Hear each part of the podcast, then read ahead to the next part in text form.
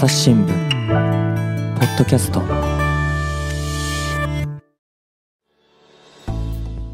朝日新聞の安田恵子です。本日は宇都宮総局の石原武文さんと回線をつないでおります。石原さんよろしくお願いします。はい石原です。よろしくお願いします。今日のテーマは鉄道関係って伺ってるんですけれども石原さん電車には詳しいんですか？あ、えー、子供の頃は好きでしたけど、まあ、大人になってから、まあ、取材で、えー、はい、えー、やうぐらいですかね。あ、はい、そうなんですね。実はですね、私、地元が沖縄でして、2003年にこのモノレールが開業するまでは、はい、あの、戦後、鉄のレールをこう走る乗り物っていうのが全然なかったところで育ったものなんで、本当に詳しくなくても、今回は石原さんに全部お任せしようかなって思ってたところだったんですけれども、あんまり鉄分のない二人になってしまったようなんですが、よろしくお願いします。頑張ります。頑張ります。よろしくお願いします。で、早速なんですけれども、何か新しく鉄道ができたんですか？はい、できたんですね。あの、アルファベットで LRT という3文字の新しい、えー、路線が、えー、栃木県の宇都宮市とえー、芳賀町という隣町ですね、うん、を結ぶ LRT というものが、えー、8月26日に開業しました。おじゃあもう本当に出来たてほやほやですね。収録日が今日9月の28ですね。なので、出来たてほやほや。はい、えー、開業からちょうど1ヶ月を過ぎたあたりですかね。うん、もう早速疑問なんですけど、いいですか？この LRT って何ですか、はい、はいえー、これは、あの、英語の頭文字を取った言葉で、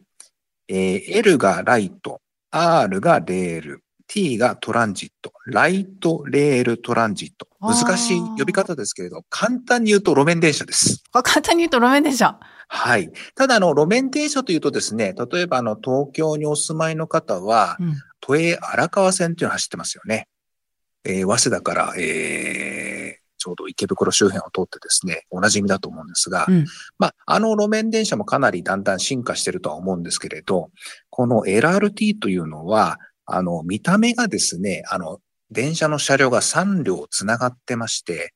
よくあの、テレビでですね、あの、ヨーロッパの街歩きの風景なんかのですね、あの、番組やってる時にあの、トラムっていう名前で、はいはい、ちょっとかっこいい路面電車走ってますよね。なんかちょっと未来を感じさせるようなフォルムの車両ですか？はい。宇都宮にできたのが、まあ、あれそっくりそのままで、しかもですね、あの、まあ、普通の路面電車より、もうちょっと進化しておりまして、非常にあの、騒音や振動が少なくて、しかもあの、車高が低い、あの、低層式車両という、はい、あの、停留所で乗り降りするときに段差がほとんどないので、えー、非常に乗り降りがしやすいバリアフリーなんですね。はいはい。そういった特徴を持っているのがライトレールトランジット。明確な定義はないんですが、えー、そのような、えー、捉え方をしております。ライトレールトランジットのライトってことは軽いってことですか？そうですね。車両が軽い、えー、ということですね。まあトランジットっていうのはまあそのような乗り継ぎみたいな意味だということだと思うんですけれど、あんまりこのライトレールトランジットについてはあまりその、まああんまり深くみんな考えてなくてですね。そうなんです。LRT、LRT っていう名前が定着してるって感じですね。なるほど。騒音が、とか振動が少ないってことは、あの電車といえばこのガタンゴトン、ガタンゴトンっていうリズムが刻まれるイメージなんですけど、そういうのがあんまり感じないってことなんですかね？はい。まあ、あの、音が全くないということはなくてですね、あの、私もちょっと実際に、あの、取材で乗ってみたんですけれど、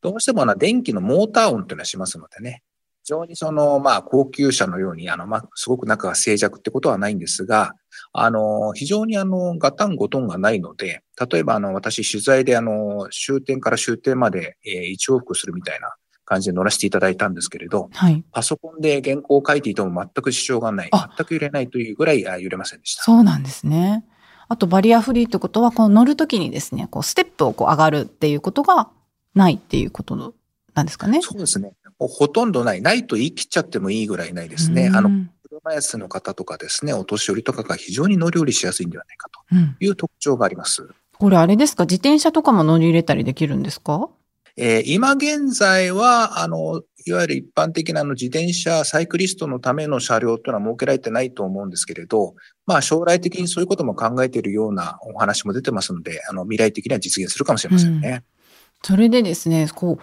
新しく電車ができた、路面電車ができるって珍しいんじゃないのかなと思ってですね、国交省のホームページを見てみたんですね。日本の路面電車の現状っていうのがあって、はい、それによると、昭和40年代に、まあ、車が急速に普及していったってこともあったり、バスとか地下鉄っていうのが、この乗り入れが便利になったりしてって、路面電車っていうの廃止が続きましたって書いてあるんですけれども。はい。おっしゃる通りですね。あの、まあ、よく子供の頃にですね、あの、そういう乗り物図鑑などを読んだ方はお詳しいと思うんですけれど、えー、東京には、あの、都電というものが荒川線以外にもありましたし、えー、神奈川県の横浜市とかですね、川崎市、あるいは仙台市などでもあちこちで市電という路面電車が走っていたんですが、うん、えー、まあ、車社会になってですね、道路を走っている、えー、まあ、車とその渋滞の原因になるという、そういうような様々な理由から次々と、まあ、姿を消していったわけですね。はい、ですから、まあ、非常に路面電車というのは関西の方はまあ、未だに残って広島とか熊本とかで走ってるんですけれど、まあ、関東地方では非常にまあ少なくなって、まあ、東京でも都営荒川線など、確か2つぐらいですかね、今走ってるのは。非常に少なくなっているのは事実です。確かに、あの、私、九州に長くいたんですけれども、えー、長崎とか熊本、鹿児島では路面電車があるなって思ったんですけれども、都内だとほとんどそうですよね。えー、もう地下鉄とか、あとは JR っていう感じですよね。はいはい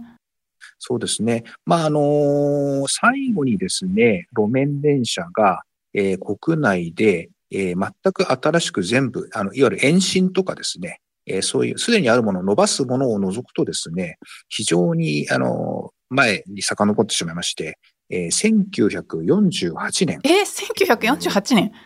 はい。戦後すぐってことですか？そうですね。富山県の方で、あの、不思議線、あの、伏せる木の線というですね、はい。え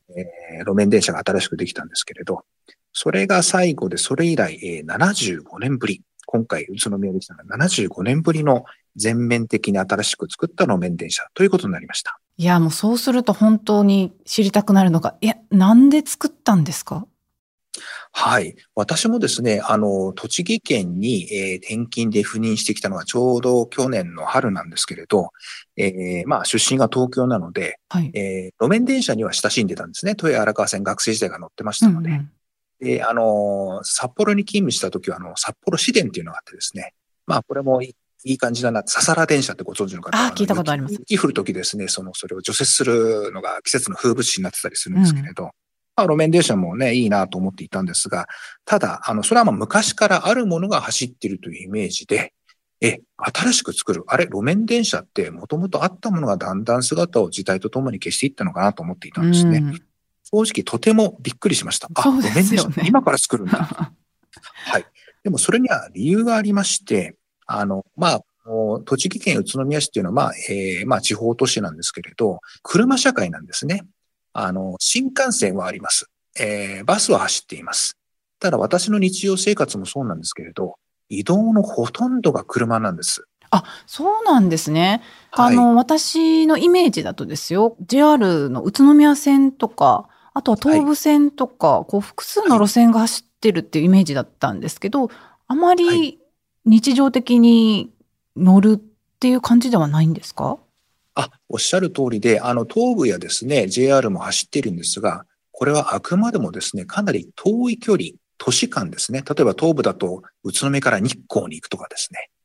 かなり遠い距離を乗る、えー、時に使う。まあ、東京ですと湘南新宿ラインでちょっと川崎行くとかですね。えー、そういったようなイメージですかね。だからその近場をちょくちょく乗ると。東京みたいに地下鉄でちょくちょく乗るというものが、まあ、基本的にバスかタクシー、あるいは自家用車、自転車になってしまいますので、完全に車社会ですね。はい。そうすると、車で移動することが多くなるっていうことですよね。まあでも、私も車社会で育ったんですけど、車車で便利じゃないですか？大変便利ですね。ただ、その、そのためにですね、あの、JR の宇都宮駅、東西に、えー、入り口があるんですが、特に東口側にいろんな工業団地などがありまして、はい、大変渋滞がひどかったんですね。あはははい。あの、私も、あの、たまたま取材でですね、東口側を走るとやっぱり巻き込まれることがありまして、うんそれがまあ非常になんとかしたいねということが、あの、1993年あたりから、えー、なんとか鉄道的なその、いわゆる新しい交通機関を作って、えー、なんとか解消できないかという検討が始まったんですね。まあ、例えばモノレールを作るとかですね。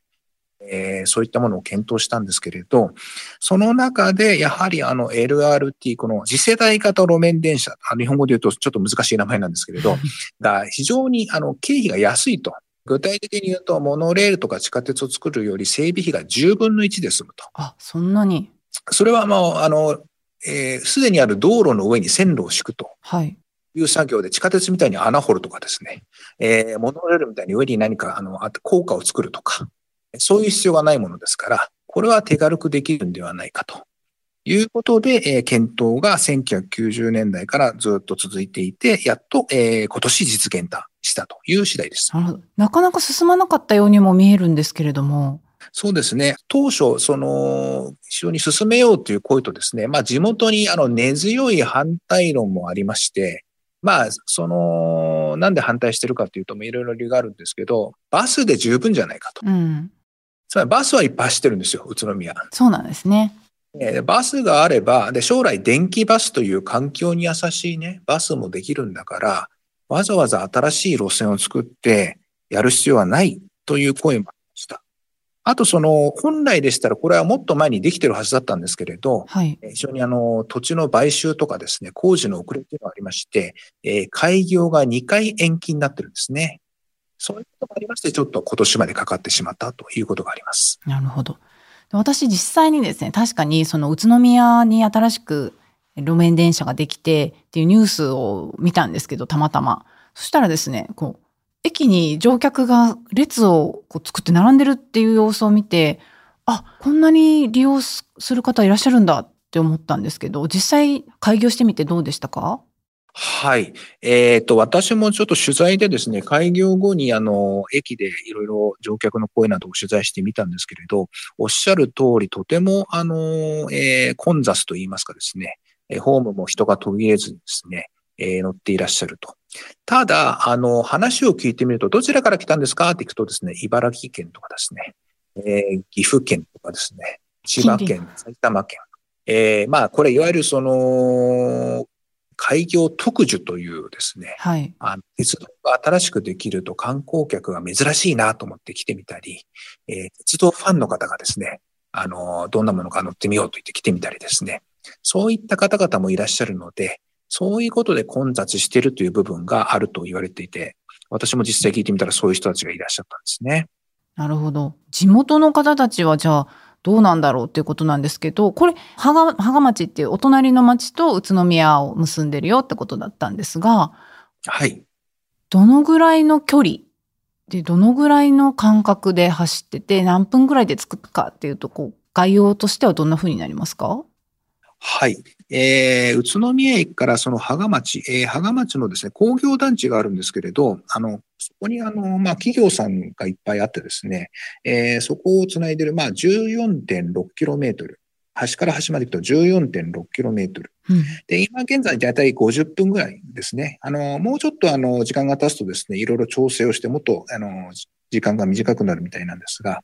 大体それぐらい今、各駅停車しか走ってませんので、いずれ快速も走る予定ですから、もう少し短くなるんではないかと。今大体それぐらいの距離を走っている感じですね。これ路線図なんですかね路線図をちょっと拝見したんですけど、管理センター前とか工業団地北とかテクノポリスとかって、まあ工業地帯を走っていくのかなっていうイメージで、そこで働く方たちをこう駅まで行き来するっていうイメージですか？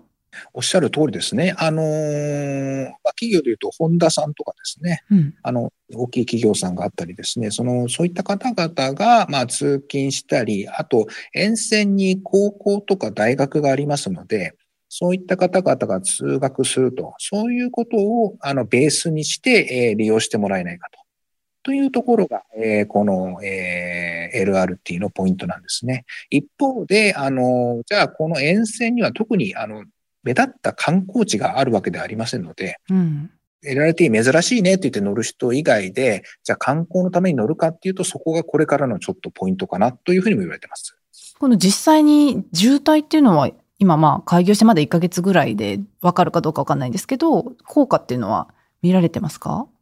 そこがまだちょっと、あの、まだ分析が進んでいないんですけれど、えー、私は今のところ、えー、たまたま渋滞に巻き込まれていませんが、えー、ちょっとまだ解消してないんじゃないかっていうちょっとまだ声もありまして、えー、ちょっとこれ、それはこれからのちょっと分析になる、えー、非常に大切な話だと思いますね。で、私、あの、実は過去のですね、朝日新聞紙面に、あの、この渋滞について書いてある栃木県版の記事を見まして、ちょっと読んでみますね。はい、1999年なんで、はい、さっき石原さんのお話だと、渋滞どうしようか、LRT いいんじゃないかっていう話が始まった頃なのかなと思うんですが、3月9日付の朝日新聞長官栃木版にあります。これは宇都宮駅東側から工業団地の一帯を結ぶ約10キロの区間で新交通システムが検討されていると。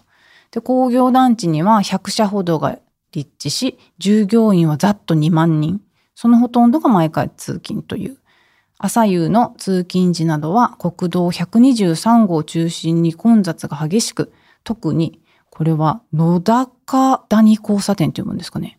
野原の野に高い低いの高いに山谷の谷ですね。交差点付近は時間帯によって4キロ前後も車が連なり、通過するのに30分以上かかることもあるという県で一番の渋滞地点になっているって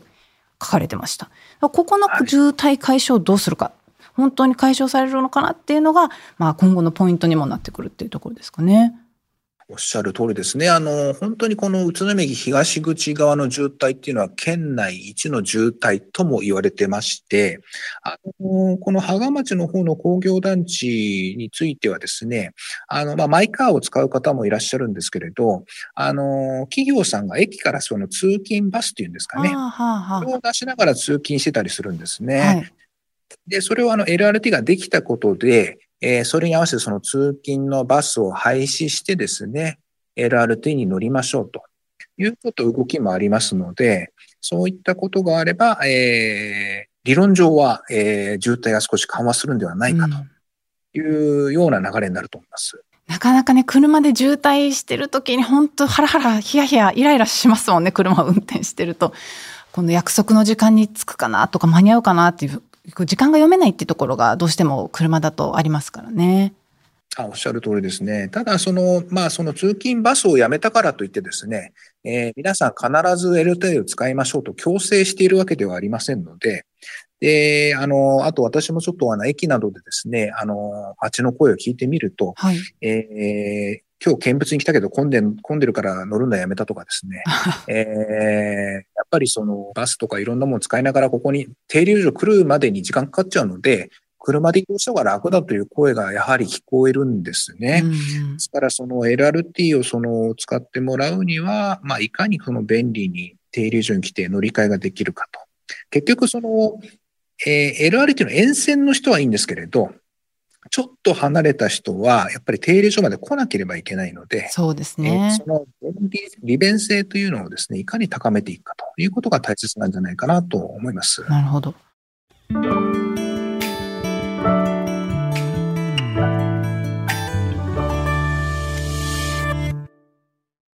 朝ポキお便り。きた。ー2週間に1回届くメルマガ朝ポケお便りだ。MC のコラムおすすめ配信会リスナーとの Q&A 何でもランキング。画面をスクロールすると聞き慣れた声が脳内で再生される。ビュッフェ形式私にとってはある意味難所です。なんでかって？それはもちろん左利きだから。ではまず前菜ゾーンに行きます。一番時間とお金を費やしているのが漫画を読むこと。夜回り猫やちちはやふるゴールデンカムイといったメジャー作品はもちろん全力で押し。て確か V か5前もどん見たらペイペイじゃねっせペイドンができちょったどセゴドンでも何年かんでんともつけせ。聞き逃した回聞いてみよっと。朝ポケお便りはエピソードの概要が書かれた欄を開いて末尾にあるリンクから登録すると届くよさらにたくさんの人に使ってもらもらえるようにしないとですね、運行、事業を継続するのも大変なんじゃないのかなと思うんですけど、この LRT はどこが運営してるんですか？あの、宇都宮ライトレールという会社が、えー、運行をしておりまして、えー、ただその、いわゆる、えー、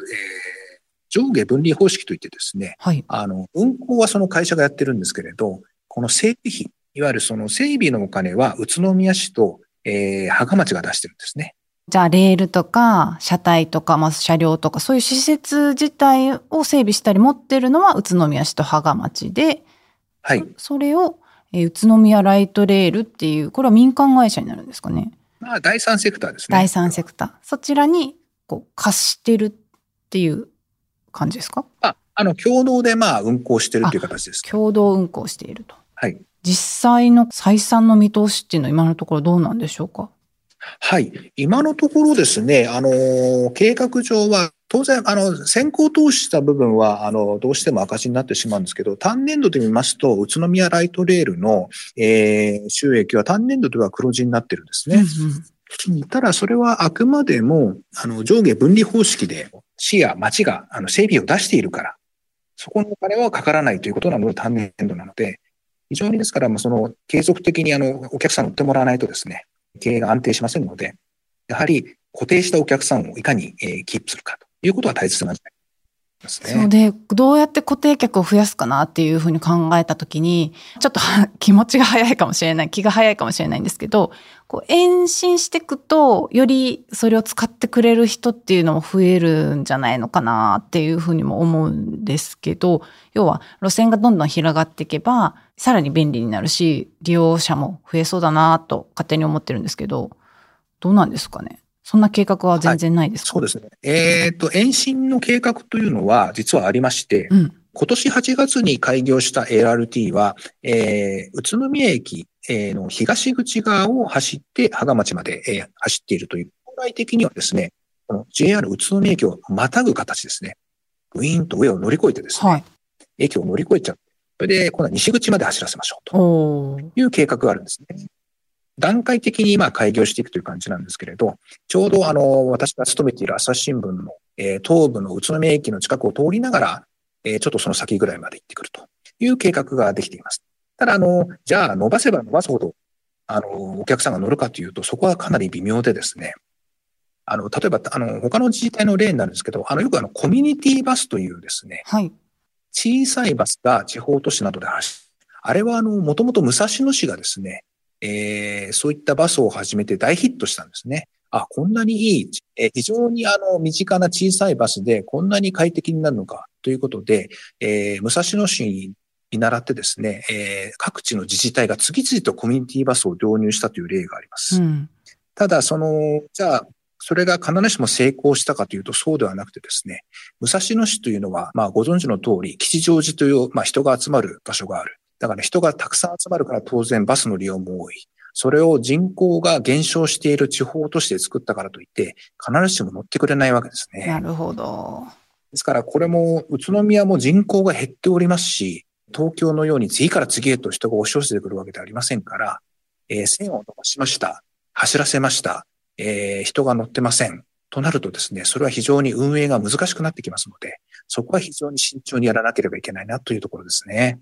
なるほどな。ただ一方で今お話を伺ってと思ったのは、高齢化が進めば進むほど免許を返納する人も増えるんじゃないのかなとも思ったんで、そうすると、こう、より公共交通機関っていうのも求められる側面もあるのかなとも思ったんですけどね。バランスが難しいですね。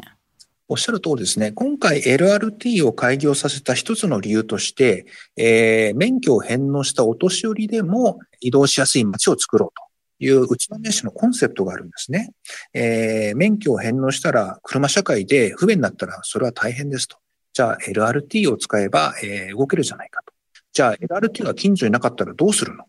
では、その LRT に乗りやすいように、バスを LRT の停留所にうまく接続するようにしましょうと。うんうん。じゃあ、バス停が遠かったらどうするの？では、こちらでは、あの、えーこえー地域のですね、あの、乗り合いタクシーというのがありまして、あの、普通のタクシーとちょっと違って、なんか何人かで乗れる、ちょっと地方独特のタクシーがあるんですね。そういったものを組み合わせながら、えー皆さんが、えー車なしでも移動しやすい、えー街づくりをしましょうという考え方が宇都宮市にあるんですね。じゃあ、街づくりの考え方そのものも徐々に変化していってる。で、それに合わせて乗り物とかもどういうふうにしたらいいのかなっていうところに来てるんですね。はい、えーそのような街づくり、あの、住むところや観光観光やですね、商業地をコンパクトに一つ一つの場所に集約して、それを LRT でつなぎましょう。LRT を例えると、魚の背骨に例え、それを、えー、バスを、いわゆる小骨ですね。背骨についてる。で、その間を地域の、えー、そういう乗り合いタクシーでつなぐ。そのような形を宇都宮市は目指しています。いや、そう、なかなかね、車手放すの心理的ハードルが高いのはやっぱり不便になるとな、困るなっていうところだと思うんで、そこが解消される、どういうふうに解消していくかっていうのが大事になってくるのかなということなのかなと思いました。それでですね、私も車を、あの、地方勤務してる時は、基本的に車を運転してたんですね。で、車を運転する側の目線に立つと、新交通ができたら、こう、なんかいろいろ交通ルールも複雑になりそうだなと思ったんですね。私あの、取材で長崎とか熊本に行くときに路面電車乗るんですけど、乗ってると便利なんですけど、でもこれ、私、ここで自分で車運転するのは結構ハードル高そうだなっていう気もしたんですけど、交通の混乱っていうのは特に宇都宮ではどうでした？えー、私も今車で走っているんですが、やはり緊張するのは右折するときですね。右折。あの、右折するときに LRT の線路をまたぐんですね。はい、やっぱりその時は緊張します。あの、踏切がありませんので。うん、で、実際今のところ、まあ残念ながらですね、接触事故が開業後3件起きているんですね。まあ、あのー、幸い、不幸中の幸い、あの、怪我人は出ていないんですが、やはりその、私もちょっと現場で取材をしてみたんですけれど、えー、まあ、こんなとこに、えー、LRT が来るとは思わなかったとかですね。まあ、ちょっとそのようなまだ慣れていない、えー、部分がちょっとまだあるのかなと。いうところはありますね。そうですよね。まあ、車運転してあと歩行者とかもね、気をつけないといけなくなってくるのかな。新しく慣れないといけないんだろうな、っていうふうにも思ってるんですけど、他にですね、街に、街自体に変化っていうのはありますか？例えば車を乗らなくていいことで生まれた変化っていうのは何かありますか？そうですね。あの、私自身は、その、まだ LRT にほとんど取材以外で乗る機会がなくてですね、何か目的を作ろうかなと思って乗るという感じになってるんですね。おそらくあの、まあ、使っている人は非常にまあ目的がはっきりしていて、例えば、あの、ショッピングモールの停留所が近いとかですね、うん、J リーグのサッカーのスタジアムが近くにありますので、そこに行くと。そういう場合は、えー、いいと思うんですけど、私の場合は、もうあの住んでいるのも働いているのも、LRT が走っている駅の反対側ですから。西側の方になるんですね。そうなんですね。うん、ですから今のところ積極的に乗る理由がないので、えー、今一番感じたというと、やっぱり宇都宮市の街がおしゃれになった。あ、おしゃれになった。それに尽きるかなと。LRT を見ると、あれ、ちょっとヨーロッパ来たかなというような、ちょっといい気分にしたれるなっていうところありますね。うん、あの、やっぱり先ほどおっしゃってたみたいに、LRT ができたからどんなのか乗りに来たよっていう近隣の、あの、他の県の方たちも、もしかしたらね、今いるかもしれないですよね。新しい雰囲気、どんななったのかなっていうことで。そうですね。やはり、あの、まだ、非常に、あの、まあ、私が取材した感じでも、あの、他県から来ていらっしゃいましたし、ちょうどあの、開業から1ヶ月経ってですね、まあ、どれぐらい乗りましたかという統計が出まして、約42万人が乗ったんですね。42万人。42万人はどういう数字かなっていうと、当初これぐらい乗るだろうと思っていた数字の約1.4倍。うん、予想より多く乗ってると。うんうんえー、一番多く乗ったので、1日あたり約2万人。えー、というのが一番の、えー、レコードなんですけれど、大体、あの、1万人今日は必ず、えっ、ー、と、乗っていると、平日でも。まあ、特に休日がすごく多くてですね、はい、あの、休日のが少ないんじゃないかなっていう予想が出てたんですけれど、とっても、あの、休日の乗る人が多くてですね、平均で、あの、土日休日は約1万5千人から1万6千人乗っていてですね、通勤、えー、通学で、まあ、非常に硬いと言われている平日の約1万2、3千人をはるかに超えていると。非常にまあ好調な滑り出しではないかというふうに見られています。そうやって便利になって人も集まってくると、やっぱり地価も高くなるのかなっても思ったんですけど、その辺の変化はありますか？はい。いわゆる基準地価というですね、えー、まあ土地がいくらぐらいするのかなというものが定期的に発表されるんですが、やはり LRT の沿線は大変上昇が目立っておりまして、えー、まあ上昇だけじゃなくてですね、あの、一番高いところはどこですかということでも、やっぱ LRT の付近、路線の近くが、特に宇都宮駅東口、あの、いわゆる始発のところですね、の近くが非常にまあそういう傾向が目立ってるってことはございますね。ああ、なるほど。でもやっぱりそう考えると、街づくりにも今後もどんどん影響がこう LRT を中心に出てきそうだなっていうふうに伺いますね。そうですね。あの、まあ、この、これからの宇都宮市の街づくりの基盤が LRT、え東と西、えー、市の東と西を結ぶ基盤が LRT なので、その中でいかに移動しやすい、高齢化社会の中でも移動しやすい街を作っているかということが、えー、市のコンセプトになっていくというふうに言われてます。これ、あの、75年ぶりに新規路線っていうことだったんですけど、LRT ってなんか他の地域にもあったような気がしたんですが、はい。えー、実は、あの、本格的に LRT を作ったのは、富山市が2006年に開業したのが初めてだったんですね。そうなんですね。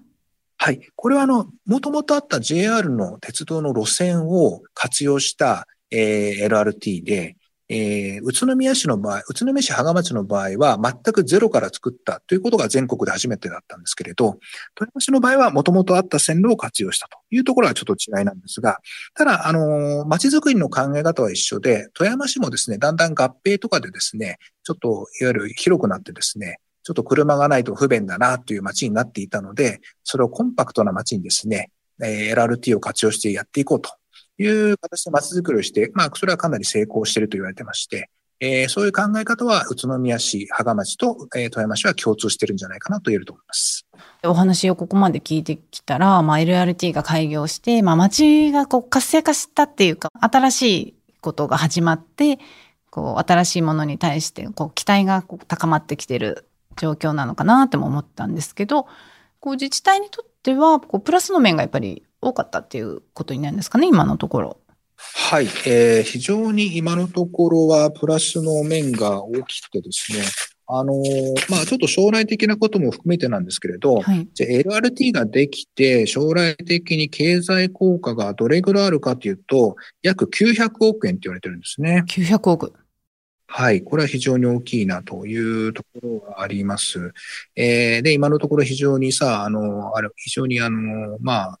乗ってる方も多くてですね、非常に盛り上がっているんですけど、ただ一方で、これがいつまで続くか、どうやって続け続けるかということは大変な課題でありまして、やはり、あの、繰り返しになりますが、宇都宮市は、えー、人口が減少傾向である。あと、沿線に、えー、目立った観光地もない。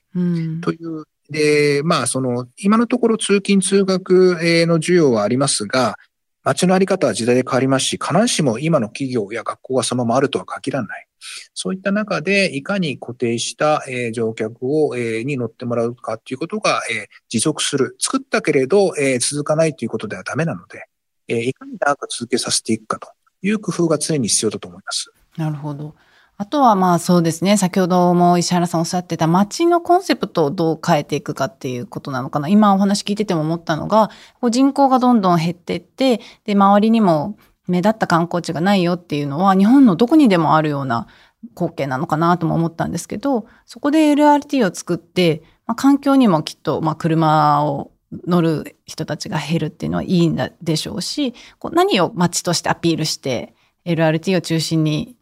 中心なのかな ?LRT が来たことで街づくりがどう転換していくかっていう、これからのことになるんですかね。はい。あの、まあ、LRT ができて、その知名度も、えー、知名度も、まあ、全国に広がっているので、これをきっかけにいろいろ街づくりに活かしていこうという声は上がっています。LRT に限らずですね、まあ、人口が減っているということで、例えば、あの、新幹線でですね、えー、県外の学校に、例えば小学校とか中学校とかですね、そういう子供が通えるように、あの、市が補助するとかですね、いろんなことを考えている、今状況なんですね。うん、本当に人口が減少すると人が減ると、えー、高齢化が進み、えー、街の元気もなくなっていくんではないかという心配の声がありますので、いかにそれを、えー、知恵を絞って工夫しながら改善していくかというところを、えー、が非常にその地方都市の課題ではないかと思いますね。わかりました。宇都宮総局の石原武臣記者にお話を伺ってまいりました。ありがとうございました。ありがとうございました。